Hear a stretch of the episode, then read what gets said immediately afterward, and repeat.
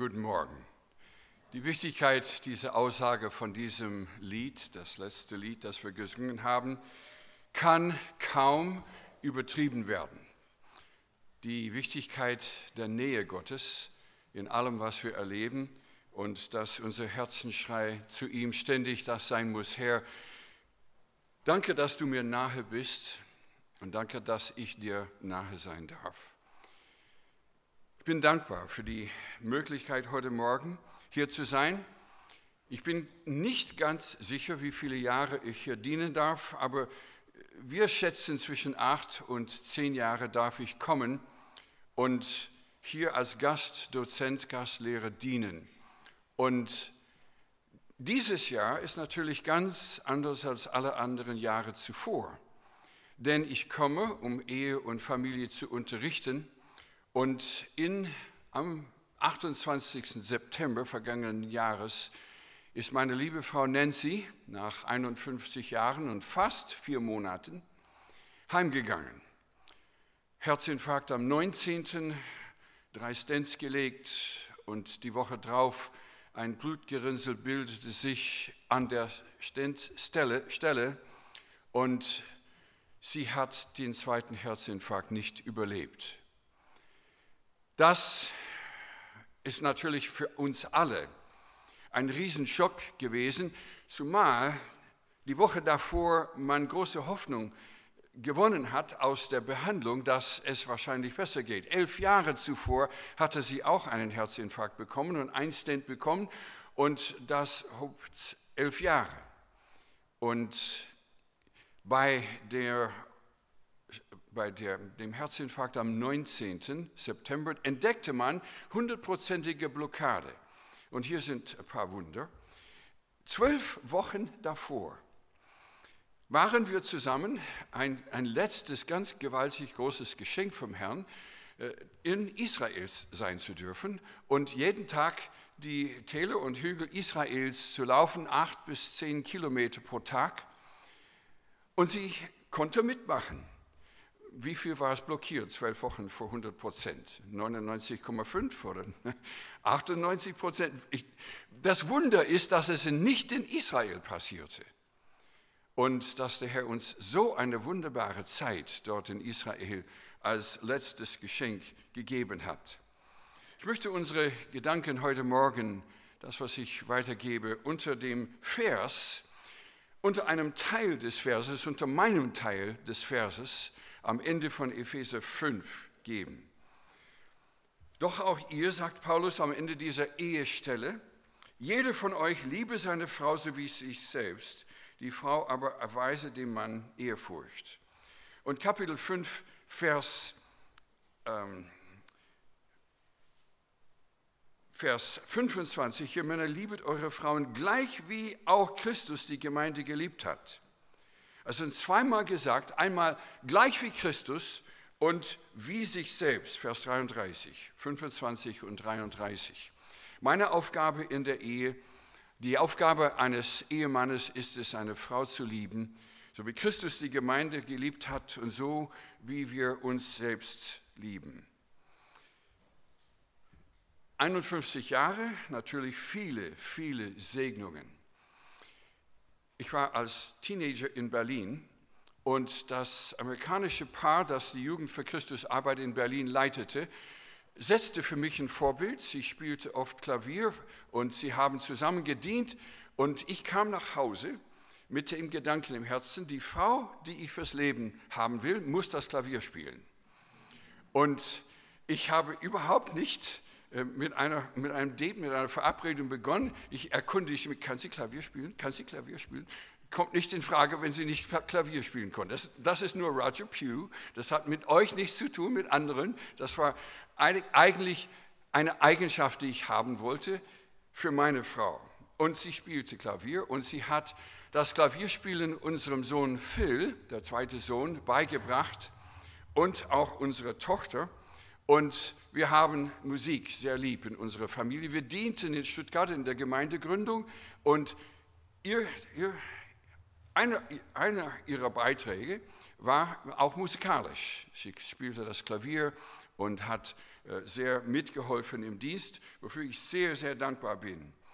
Und noch eine Sache entdeckte ich, entdeckten wir, äh, eine, auf eine besondere Begabung, die sie hatte, war die Gastfreundschaft. Und an einem Wochenende, das eigenartigste Wochenende in, in dieser Hinsicht in unserer ganzen Ehe, wir haben Freunde gehabt aus Holland bei uns und am Dienstag verließen sie uns und gingen von Stuttgart nach Bayern, um Freunde zu besuchen und sie sagen, wir kommen Montag wieder. Und so beginnen wir Freitagmorgen mit dem Gedanken, also es gibt ein ruhiges Wochenende. Und wir kommen Freitagnachmittag als Familie von irgendwo zurück. Und da steht der Wagen von unseren holländischen Freunden, amerikanische Freunde von Holland, in unserem Hof. Und ich sehe, ach, die sind wieder zurück. Ich meine, das war kein Problem, wir hatten die Betten noch bezogen gelassen, denn sie kommen ja. Und so kommen wir an und sie sagten, ja, wir konnten dort in Bayern nicht bleiben. Wir dachten, die Betten hier sind schon bezogen für uns, wir kommen halt zurück. Und so natürlich eine Umstellung am Wochenende. Und die Frauen beginnen gegen Abend äh, das Abendbrot zu richten. Und es läutet das Telefon. Ich gehe ans Telefon und, hallo Roger? Hallo, wer ist da? Roy. Wo bist du, Roger? Natürlich ist mein Telefon zu Hause, ich habe kein Handy, ich bin zu Hause. Äh, wo bist denn du? Ich bin am Stuttgarter Flughafen und dachte, du würdest mich abholen. Der Brief aus Afrika, den sie geschickt haben, dass ich sie abholen soll, kam an ihrem Abflugstag an bei uns. Also ich habe nicht gewusst, dass sie da waren. Ich fahre zum Flughafen, zehn Minuten entfernt von uns, hole sie ab. Also haben wir zwei weitere. Und die Frauen erweitern ihre Arbeit in der Küche und da bimmelt es an der Tür. Ich gehe zur Tür und es ist niemand da. Ich denke, das ist ein Scherz, denn es ist ein Auto mit französischem Nummernschild dort im Hof. Und ich gucke um die Ecke und tatsächlich Freunde von Frankreich, Mann und Frau und seine Eltern und zwei Kinder.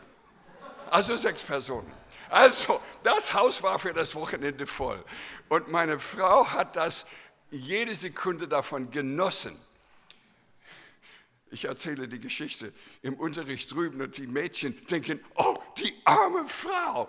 Meine Frau hat es leidenschaftlich genossen und ich freue mich, dass es so war. Und sie sagte einmal, Roger, wenn damals auch ähm, ohne Handy, die, die Vorhandyzeit, VHZ, Vorhandyzeit, ähm, sie sagte, ich bin oft vormittags unterwegs, du sitzt im Büro, jemand kommt, ihr seid im Gespräch und das Gespräch ist nicht zu Ende. Und es ist wichtig, dass das Gespräch zu Ende geführt wird und du brauchst Mittagessen, du brauchst zu kommen. Bring sie heim, auch unangemeldet. Ich habe immer bereit, etwas extra bereit, sodass ich zwei, drei Personen aufnehmen könnte. Und das ist tatsächlich zwei oder dreimal passiert. Ich sagte zu denen, die gekommen waren im Büro, komm, wir gehen nach Hause zum Essen. Ach, das könntest du deiner Frau nie im Leben antun. Ich sagte, oh ja, sie ist, wird darauf vorbereitet sein. Ihre kommen durch die Tür und die Gäste merken ihre Freude, anstatt, was tust du dann bloß hier?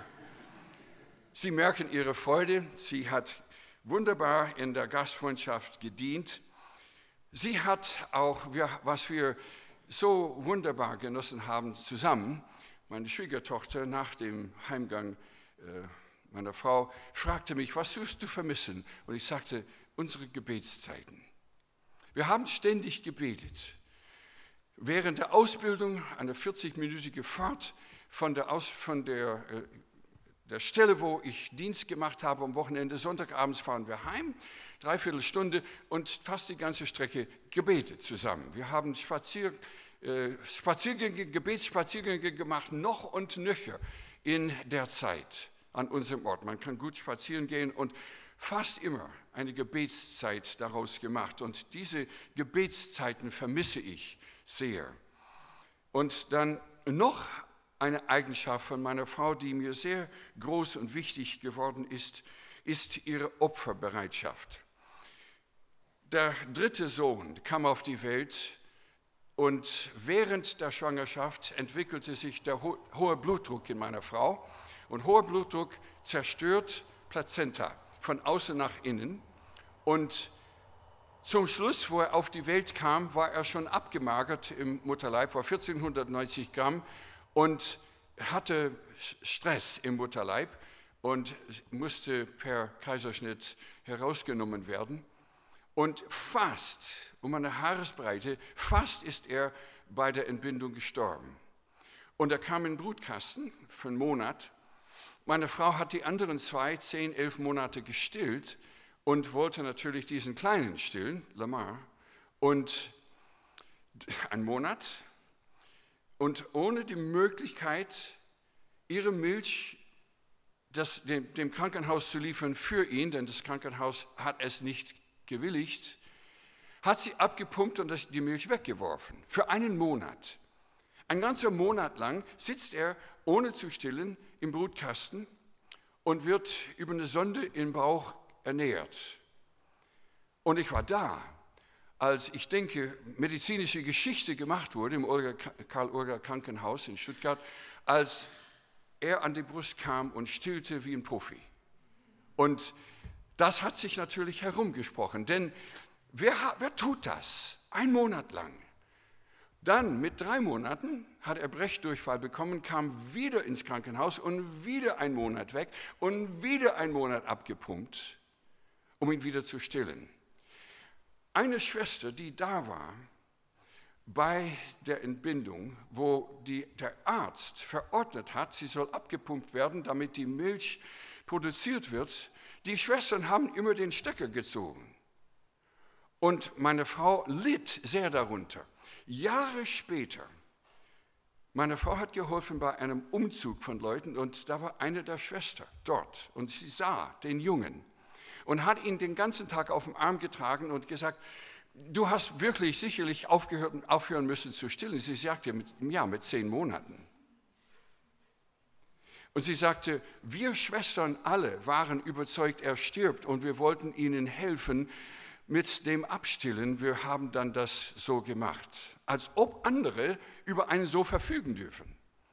Nun, meine Frau hat vergeben und der Junge hat überlebt und aus diesem kleinen Knirps ist ein Sportler geworden der die größte Auszeichnung als Sportler an Highschool bekommen hat. Also es ist ein Wunder geschehen. Sie hat sich aufgeopfert in vielerlei Weise. Und ich habe sie leidenschaftlich geliebt. Wer mich gehört hat bisher, weiß, dass die Stelle in Epheser 5, äh, Entschuldigung, Sprüche 5 mir groß geworden ist. Ihr sollt von ihre Liebe, der Vater sagte zu seinem Sohn über seine Braut, du sollst von ihrer Liebe stets entzückt sein. Das Wort entzückt berauscht in einer anderen Übersetzung, wie betrunken, total verknallt. Und das nicht nur in den jungen Jahren, nicht nur bei der Hochzeit, sondern durch die ganze Ehe. Und ein gebetsständiges Gebetsanliegen ausgesprochen dem Herrn, Herr, fülle du mich mit dieser leidenschaftlichen Liebe für Nancy und immer und immer wieder hat er mein Herz überfließen lassen mit dieser leidenschaftlichen Liebe für sie. Und ich bin so dankbar dafür, sehr dankbar. Sie starb am Mittwoch und die Beerdigungsfeier sollte am Samstag die Woche drauf sein. Denn unser jüngster Sohn Lamar, gerade der besagte Lamar, wohnt in Taiwan, zwölf Zeitzonen von uns entfernt. Und natürlich, wir wollten, dass sie kommen und es braucht ein bisschen Zeit und es, die Beerdigung an dem ersten Samstag zu machen, wäre ausgeschlossen. Also hatten wir zehn Tage, neun Tage von ihrem Tod bis die Beerdigung. Und am Samstag oder Sonntag rief Lamar und ich sprachen telefonisch und er sagte, Papa, darf ich etwas sagen auf der Beerdigungsfeier? Und ich sagte, absolut. Eigentlich, Lamar, ich begrenze das, was gesagt wird, auf die Familie, sodass kein Mikrofon herumgereicht wird, nur wir in der Familie werden sprechen. Und er bereitete sich vor. Er flog am Dienstag, den 4. Oktober, und ich habe ihn dann in Chicago abgeholt. Am Montagabend erhielt ich seinen Text er hat einen Text verfasst von dem, was er sagen würde auf der Hochzeit. Hochzeit, Beerdigungsfeier. Nun, ich denke, verheiratet, ja. Auf jeden Fall, er hat es verfasst und ich war bei Freunden und habe mein Telefon bekommen als Mail und ich habe es aufgemacht, PDF-Datei und ich lese den ersten Abschnitt, die, die Vorstellung und dann kommt es zum zweiten Absatz. Und mir begannen die Tränen zu laufen. Ich, ich konnte mein, mein Weinen nicht stoppen. Er hat ein großes Problem an den Tag gelegt. Ich habe gedacht, Mann, oh Mann, was für Mut. Er ist 40 Jahre alt, zu der Zeit 41 jetzt. Und ich las, ich habe den Text sofort an die Geschwister verteilt, dass sie alle wissen, was er plant zu sagen. Und gewusst, aufgrund von dem, was er sagt, muss ich nach ihm sprechen. Ich war ganz unsicher, was ich sagen sollte auf der Beerdigungsfeier. Und ich würde sagen, was er dort angeschnitten hat, war die andere Seite von meiner Frau, Viele Leute, auch hier in Deutschland, haben den Eindruck gehabt, dass die Pew-Familie, die Pew-Ehe die perfekte Ehe ist. Und was Lamar geöffnet hat, das habe ich auch ein klein wenig erweitert. Die anderen haben es angedeutet. Einer sagt fast gar nichts davon. Aber die, die Kehrseite war folgendermaßen. Ich gehe ein bisschen zurück zu der Verlobungszeit. Ich war am Studienort, meine Frau hatte das Semester davor beendet und arbeitete daheim in Akron, Ohio, fünf Autostunden entfernt. Und sie schickte mir Briefe, ich wollte sagen Mails, aber Briefe, also Papier. Und in den Briefen berichtete sie fast wöchentlich von Streit mit ihrer Mutter. Und ich konnte mir überhaupt nicht vorstellen, dass Nancy in irgendeiner Weise daran beteiligt war.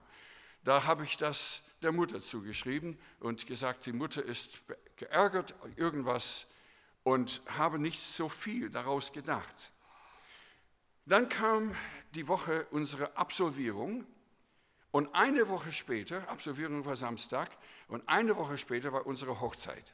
Meine Eltern kamen vom Westen 48 Autostunden, wenn man durchfährt, also 3000 Kilometer von Washington State nach Indiana, für die Absolvierung von uns beiden und für die Hochzeit die Woche drauf. Und zum ersten Mal hat meine Schwiegermutter meine Familie, meine Eltern kennengelernt. Am Tag vor der Hochzeit, Freitag, fahre ich zum Flughafen, um meinen Bruder abzuholen, der anfliegt zur Hochzeit. Und während ich weg war, hat ihre Mutter, meine Frau, meine werdende Frau, meine Verlobte, unwahrscheinlich angegriffen mit Zorn. Diese Hochzeit sollte nicht stattfinden, diese Familien passen nicht zusammen, du solltest ihn nicht heiraten.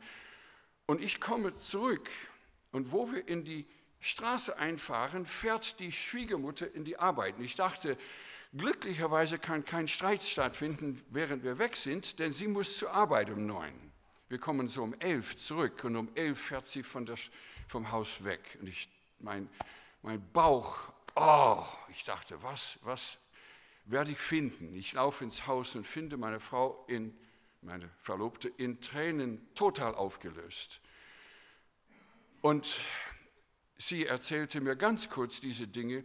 Ich fuhr dann zur Arbeitsstelle von meiner Schwiegermutter, sie war Sekretärin in der Gemeinde und sagte, Mutti, irgendwas ist, ich habe wahrscheinlich was getan, kann, kann ich mich entschuldigen, können wir irgendwo hingehen in ein Zimmer, wo wir sprechen können? Und sie hat einige Dinge genannt, ich habe nicht so viel davon begriffen, was, dass, dass es zu sowas kommen könnte.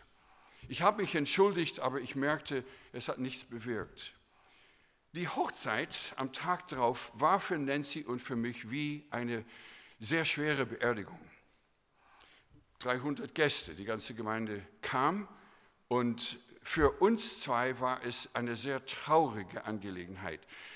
Ihr Vater war zehn Jahre lang schon in Ruhestand wegen Herzprobleme und er war da im Rollstuhl, kam vom Altersheim im Rollstuhl zur Hochzeit und die Mutter, äh, diese, diese negative Sache von, von dem Tag vorher, war im Raum. Und wir wussten nicht, was können wir tun. Nun, die nächsten Jahre waren gute Jahre. Wir wohnten ja fünf Stunden entfernt von der Schwiegermutter. Der Vater starb. Okay, ich lasse das mal stehen. Ihr Vater starb 18 Monate nach Beginn unserer Ehe und da war seine Beerdigungsfeier wie eine Hochzeit. Freude, dass er daheim war, es war entspannt, es war wirklich ein Segen. Nun, wir kommen da nach Deutschland und ihre Mutter war nicht, überhaupt nicht glücklich, denn ich heiratete ein Einzelkind. Ich nahm das einzige Kind weg. Und ich merkte eigentlich wenig Probleme in den ersten vier Jahren von 65 bis 69 zwischen der Eheschließung und unserer Reise nach Deutschland merkte ich keine Probleme. Ich denke zurück an diese ersten vier Jahre, normal und viel Freude und ein Kind kam und wir haben zusammen gedient und es war schön.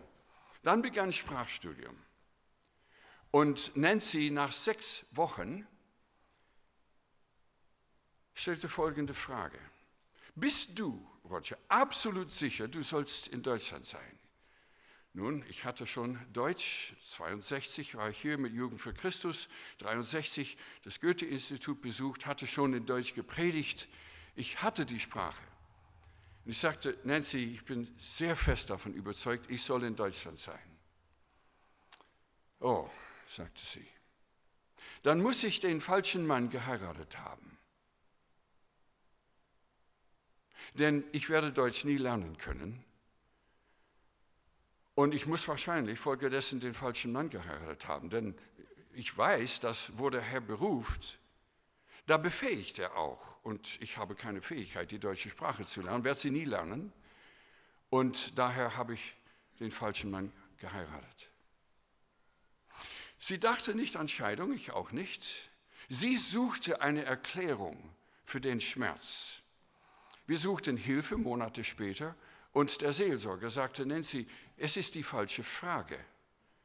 Du denkst nicht an Scheidung. Nein, das, daran denke ich nicht. Du suchst die Erklärung für deinen Schmerz. Es ist die falsche Frage. Aber das hat weh getan bei mir, wie ich nicht sagen kann. Zwei Jahre brauchte ich, um zu heilen von gerade diese Frage. Dann kam die Mutter zu Besuch noch während der Sprachschule, Sprachschule im folgenden Frühjahr kam sie für einen Monat zu Besuch und sie waren vielleicht eine Woche da und in einer Situation hat meine Frau ihre Mutter angeschnauzt, sehr verunehrt, sehr unhöflich angeschnauzt. Das hatte ich nie zuvor gesehen. Und wo wir alleine waren, habe ich gesagt, Nancy, du darfst nie mit deiner Mutter so verunehrend reden. Und sie hat es abgewimmelt. Sie sagte, es, es war nichts und hat so getan, als ob es nichts gewesen wäre. Das war das erste Mal von vielen solchen Situationen, wo sie ihre Mutter verunehrt hat. Und das hat mich sehr äh, belastet und sehr zu denken gegeben. Wir springen weiter. 30 Jahre lag ihre Mutter im Sterben. Wir waren in den USA schon. Ihre Mutter war bei uns in der Wohnung. Ich hatte Nachtdienst, Nancy hatte Tagdienst. Und in diesen Tagen, ihre Mutter hatte, ihr Herz gab auf und langsam, bei langsamem Herzversagen, das Hirn wurde nicht durchblutet. Und sie hat vieles vergessen. Nancy läuft durch, Mutti, hast du die Tablette genommen? Ja, ich habe sie genommen. Nicht 60 oder 90 Sekunden später, sie ruft in die Küche, Nancy, könntest du mir die Tablette bringen? Und Nancy kam mit der Tablette, aber ich konnte sehen, sie war in Rage gegen ihre Mutter. Zorn. Oh, und ich hatte in meinem Herzen Mitleid für die Mutter, weil ich dachte, die arme Mutter, sie kann sich nicht erinnern. Und Nancy aus irgendeinem Grund war in Rage. Sie war in den Wochen davor so geärgert gegen ihre Mutter. Ich hatte Sorge, sie würde nicht bei der Beerdigung weinen. Nun, sie lief wieder in die Küche und in ihrem Zorn, da begann Geschirr in alle Richtungen in der, am, am äh, im, äh, Wasch, Becken, Spülbecken in der Küche. Danke. Und nicht nur das Geschirr, sondern die Töpfe. Da war viel Geräusch und ich habe gewusst, sie lässt ihren Ärger aus am Geschirr. Ich habe ihre Bibel genommen und lief in die Küche und sehr sanft habe ich ihren Arm weggezogen vom Spülbecken und gesagt, Nancy, dein Ehemann und alle drei deiner Söhne haben dir gesagt, du bist verbittert gegen deine Mutter. Du nimmst diese Bibel heute und verlässt das Haus, gehst raus und begegnest Gott und vergibst deine Mutter und komm nicht zurück, bis du das getan hast. Das ist buchstäblich, was ich sagte. Und sie kam zurück, sie hat nichts gesagt. Da starb die Mutter, meine Frau weinte und ich weinte vor Freude, dass sie weinte. Ich war so dankbar, dass, dass dieser Hass sich verwandelt hatte vor dem Tod war der, der zweite Sohn Phil bei mir im Krankenzimmer, im Krankenhaus. Und nachher sagte Papa, was ist mit Mama passiert? Sie, sie geht ganz anders mit ihrer Mutter um. Ich sagte, ich weiß es nicht, vielleicht hat sie ihr vergeben. Mir hat sie es nicht gesagt. Zwei Wochen nach der Beerdigung wurde unsere Tochter getauft. Der Gemeindeleiter bat unsere, meine Frau, etwas zu sagen auf der Taufe von unserer Tochter. Und sie hat sich gründlich vorbereitet mit Notizen und die Geschichte von ihrer Verbitterung gegen ihre Mutter erzählt und von ihrer Vergebung hat sie erzählt. Mir nie persönlich erzählt, aber hat es öffentlich äh, den Geschwistern, vielleicht 20 Personen, erzählt an dem Abend.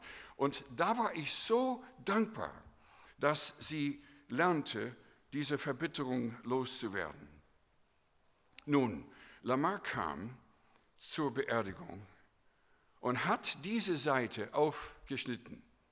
Er sagte, ich lese in Facebook vom Tod meiner Mutter und all die wunderbaren Bemerkungen, eine Frau des Gebetes, eine Frau der Gastfreundschaft, eine Frau der Selbstaufopferung, da sagte, alle diese Dinge stimmen. Nur gibt es eine andere Seite. Und er sagte mir, Vater, ich bin 40 und 30 davon, von diesen 40 Jahren, habe ich meine Mutter gehasst. Er war klein, er hatte Mittelohrentzündung und bei Mittelohrentzündung hat man diese Röhrchen gelegt, aber die Mutter sagte, heb deine Sachen auf. Was? Und er hat sie nicht gehört. Und sie hat ihn in Ärger angegriffen, immer mit Ärger, immer mit Ärger, immer mit Ärger. Und er ist ein sehr sensibler und dieser Ärger von ihr, ihm gegenüber. Und er reagierte darauf allmählich mit Hass.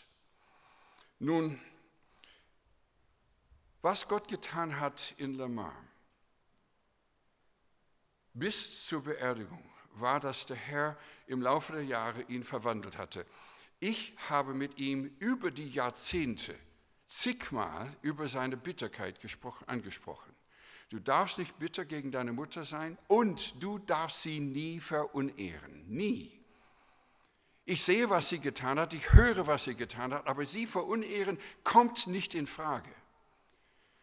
Und dass man hier ganz im Klaren ist, bei mir war auch nie die Frage, ob ich sie verlasse oder ob es eine Scheidung gibt. Ich habe mein Versprechen gegeben, sie ist meine Frau, der Herr führte mich in diese Ehe, ich war fest, bombenfest davon überzeugt bei der Eheschließung, dass der Herr für uns beide füreinander gemeint hat. Nur gegen Ende, die letzten fünf Jahre, wo diese Probleme nicht weggingen, und ich Sturm gebetet habe und immer wieder gebetet habe, erfülle du mich mit deiner leidenschaftlichen Liebe für sie, dass ich sie biblisch liebe, selbstlos, selbstaufopfernd liebe, was der Herr getan hat, da war diese Bitterkeit noch da gegen mich. Und ich verzweifelte schier. Vor etwa zwei, drei Jahren war in unserer Gemeinde eine Predigtserie durch das Leben von Josef. Und ich erfuhr, was die Predigt sein würde an, an diesem Sonntagmorgen von 1. Mose 45. Und ich sagte, gut, ich lese die Bibelstelle, um mich vorzubereiten auf die Botschaft. Geh nach Hause und lies die Bibelstelle zwei, dreimal durch und mir laufen die Tränen. Josef sagte zu seinen Geschwistern, nicht ihr habt mich hierher gesandt. Ja, ihr habt mich wohl verkauft nach Ägypten. Das habt ihr getan, aber Gott hat mich geschickt. Er sagt das viermal. Gott hat mich geschickt. Ihr habt mich verkauft, aber Gott hat mich geschickt. Gott war dahinter. Und an dem Vormittag vor dem Gottesdienst habe ich eigentlich meine Sache getan. Habe ich die falsche Frau geheiratet? Nein, Herr, du hast mich in diese Ehe geschickt, um zu lernen, sie zu lieben, wie du mich liebst. Ist die Braut Jesu vollkommen? Frage. Die Antwort ist, Bruder Jung sagt, nein. Die Braut Jesu ist nicht vollkommen. Keiner von uns ist perfekt. Keiner von uns liebt ihn leidenschaftlich. Und wir haben alle unsere Probleme. Und wisst ihr was? Er liebt uns trotzdem. Selbstlos. Und an dem Vormittag vor dem Gottesdienst, Gott hat sein Werk in mir schon getan durch das Lesen der Schrift. Herr, ich bitte um Vergebung für all die Bitterkeit, die ich in meinem Herzen hatte gegen sie, wegen ihres Zorns, wegen der Probleme. Ich bitte um Vergebung, dass ich je dich angezweifelt habe, dass du mich in diese Ehe mit ihr geschickt hast. Sie war die Frau, die du mir gegeben hast. Ich danke dir für sie. Und da beruhigte sich mein Herz. Halleluja. Weil ich wusste, der Herr schickte mich in diese Ehe mit ihr. Was denke ich heute über die Ehe? Ich bin leidenschaftlich für die Ehe. Meine war eine komplizierte. Gute, gute Seiten natürlich, aber diese andere Seite war unterschwellig immer da, immer. Und ich bin so dankbar für das, was ich lernen durfte über die Ehe.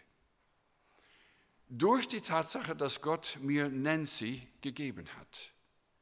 Ich bin so froh, dass es die biblische Ehe gibt. Und wenn ich diese Tage, diese zwei Tage das unterrichte, diese Andachtspredigt gehört zum Unterricht. Es ist der Hintergrund von dem, was wir sehen in der Klasse vor Jahren, Wilfried Plock, hat einen Mail an mich weitergeleitet. Eine Frau schickte eine Mail an ihn. Dieser Roger Pugh, er spricht immer so positiv von der Ehe.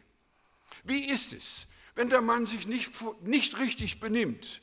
Was ist dann los? Wenn man eine unvoll, einen unvollkommenen Ehepartner hat, was dann? Die Mail ist noch unbeantwortet bei mir.